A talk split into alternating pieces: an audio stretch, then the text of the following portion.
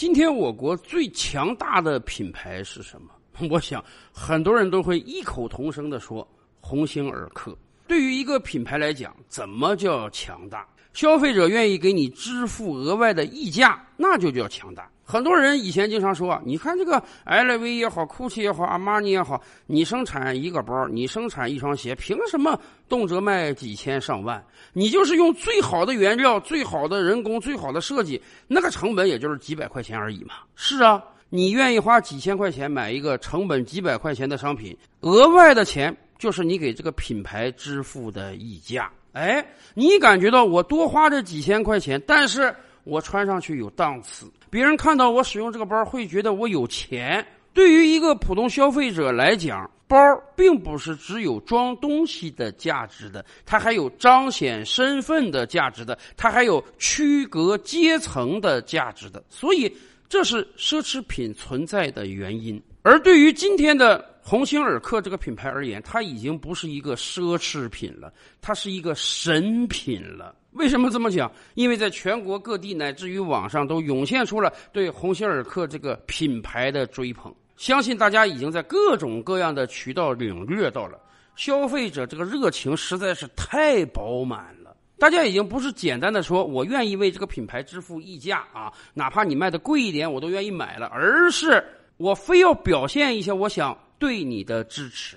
哪怕你这个商品没生产出来，我也要买；哪怕你卖给我个标签我都愿意；哪怕我多支付几倍钱，我也非要去抢一件这个商品。甚至竞争对手们现在对鸿星尔克都得顶礼膜拜啊！明明我这个直播间卖的是阿迪、耐克，我也得穿着鸿星尔克来卖。为什么会这样？原因非常简单，因为网友突然发现。鸿星尔克这个国产品牌，它在老百姓最需要的时候做了正确的事情，而且人家一方面不是只做了这一次捐款，过去若干年多次捐款；另一方面，人家根本就没想利用捐款来炒作。如果不是别的网友发现的话，那么鸿星尔克这次捐款会和以前若干次捐款一样默默无闻的。而我们广大消费者最愿意奖励这些踏踏实实的品牌。其实相类似的事情啊，不是没有发生过。比如说，大概十多年前，零八年的汶川地震，加多宝当时率先向汶川地震捐资一亿人民币。这可是十多年前的一个亿啊！当年加多宝这个凉茶品牌虽然在广东地区卖的还不错，但是尚未成为席卷全国的品牌。然而，经过这一次捐款，加多宝这个品牌算是彻底被打响了。于是，后来一度啊，加多宝的总销售额比可口可乐还要高。这两个案例真的是可以值得我们深思的。那就是消费者购买一件商品，或者说拥护一个品牌，到底是出于什么样的心理呢？对于传统的商品而言，我们有非常多的营销专家也好，广告专家也好。最简单的路子呢，就是狂打广告，找最火的明星，在最多的传播媒体上打广告。甚至广告界有很多人有这样的经验啊，就是哪怕你是个土生土长的中国土品牌，你也最好起个洋名啊，让普通消费者觉得你是个舶来品，哎，就会高看你几分。是的，毕竟四十多年前改革开放之初，在几乎所有的经济领域，我们都落后于外国，尤其是民生领域。于是，在整个八九十年代，消费领域我们绝对是崇洋媚外的。对于一个普通中国人来讲，我们在日常生活中都会不自觉地跟别人讲：“我用的这个可是进口货呀，比国产货强太多了。”大到电视机、洗衣机、录放相机啊，那个时候普通中国人可是买不起汽车的；小到这个洗发香波呀、焗油膏啊，通通的都是洋品牌战胜国产品牌。那个时候，国产品牌只有束手挨打的份儿，甚至在很多超市，你到这个洗化用品专区啊，一大半以上的品牌都是人家保洁的，国产品牌只能很委屈的躲在一个角落，有时候甚至进超市的资格都没有。于是，洋品牌们获得了巨大的溢价和利润。可能成本是相同的，但是那个时候中国人就是愿意为洋品牌支付更高的价格，甚至有的这个国外厂商都学会了这一套。以前我们就跟大家分享过这个案例：日本三大汽车厂商丰田、本田、日产，他们都有一个各自的高端品牌。实际上，在上世纪八九十年代啊，这三大各自的高端品牌陆陆续续都有一些车啊迈入到了我国。进入到二十一世纪之后啊，我国经济发展，老百姓手里有钱了，哎，豪车的销量也在增长，所以这三大品牌分别制定了不同的在华汽车销售策略。但是他们几乎是采用了相似的战略，那就是改名，尤其是前两大厂商。丰田的雷克萨斯本来刚刚进入到我国的时候，有个很棒的中文译名“凌志”，凌云壮志啊，多美呀！日产的高端品牌英菲尼迪在刚刚进入到我国的时候，也有个很棒的中文译名“无限”。你这个汽车似乎拥有着无限的可能。说实话，这两个中文译名简直媲美于奔驰、宝马呀。然而，这两大汽车厂商当时也不知道脑子怎么想的，可能觉得中国消费者非常崇洋媚外，于是他们一个把凌志改名叫了雷克萨斯，另一个把无限。改名叫了英菲尼迪，似乎他们的专家告诉他们：“哎呀，你起一个洋名，让中国老百姓一听就感觉到是个舶来品，你这个品牌就能够大卖。”然而，他们忽略了，经过了二十多年的发展，中国老百姓已经慢慢成长起来了，甚至中国老百姓对于国货的自信也慢慢建立起来了。当然，这得益于我们国货自身的成长。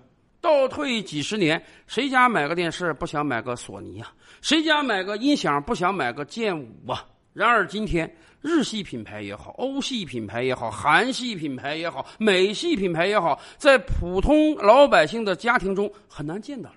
因为大到汽车，小到家电，甚至细微到各种各样的日化产品，有很多国货品牌都冲上来了。老百姓觉得，哎，这些品牌价廉物美，使用起来不次于洋品牌啊，质量也很好啊，那我为什么不买国货呢？是的，很多国货品牌凭借着过硬的质量和优惠的价格，已经慢慢的吸引到了老百姓的喜爱，把那些洋品牌打跑了。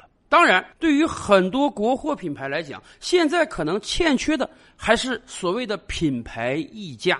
什么意思？老百姓选择国货，更多的是因为价格优惠、质量好、性价比高，所以我选择国货。但是，并不愿意为国货品牌呢支付更高的品牌溢价。我们现在只是顶天认为国货和进口的一样好，还没有形成一个观念，那就是国货就是比进口的好。没有钱的人才用进口的呢。而到鸿星尔克这个事件上，可能事情会为之一变了。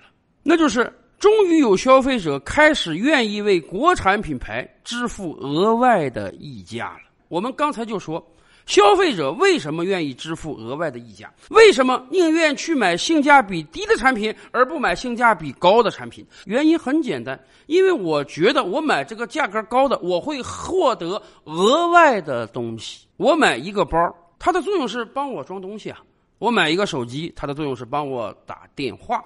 我买一个电视，它的作用是帮我带来各种各样的娱乐节目。如果我只考虑这些基本功效的话，那我当然应当选择性价比高的产品。可是有很多人在买包的时候、买手机的时候，他要考虑到的是，我要让别人看到我用这个包、用这个手机，我要让别人看到通过我用这个包来提升我的社会阶层，让别人能够因为我用了这个包而高看我一眼。在以往，这种实用价值以外的荣耀感。是只有进口品牌能提供的，因为长久以来我们太多的消费者崇洋媚外了。我们打心眼里觉得啊，你这个人能用进口货，说明你有钱，说明你有品位。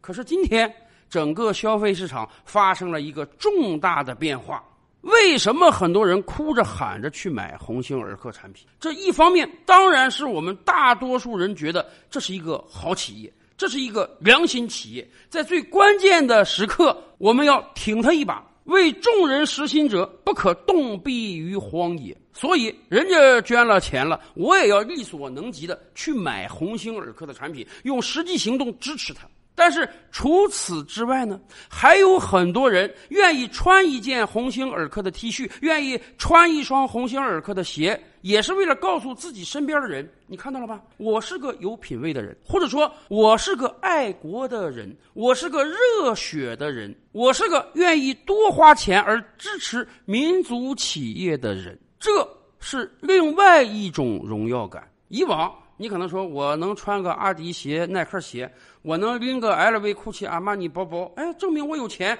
我有品位，我买得起进口品。这种荣耀感是低级的，也是低趣味的。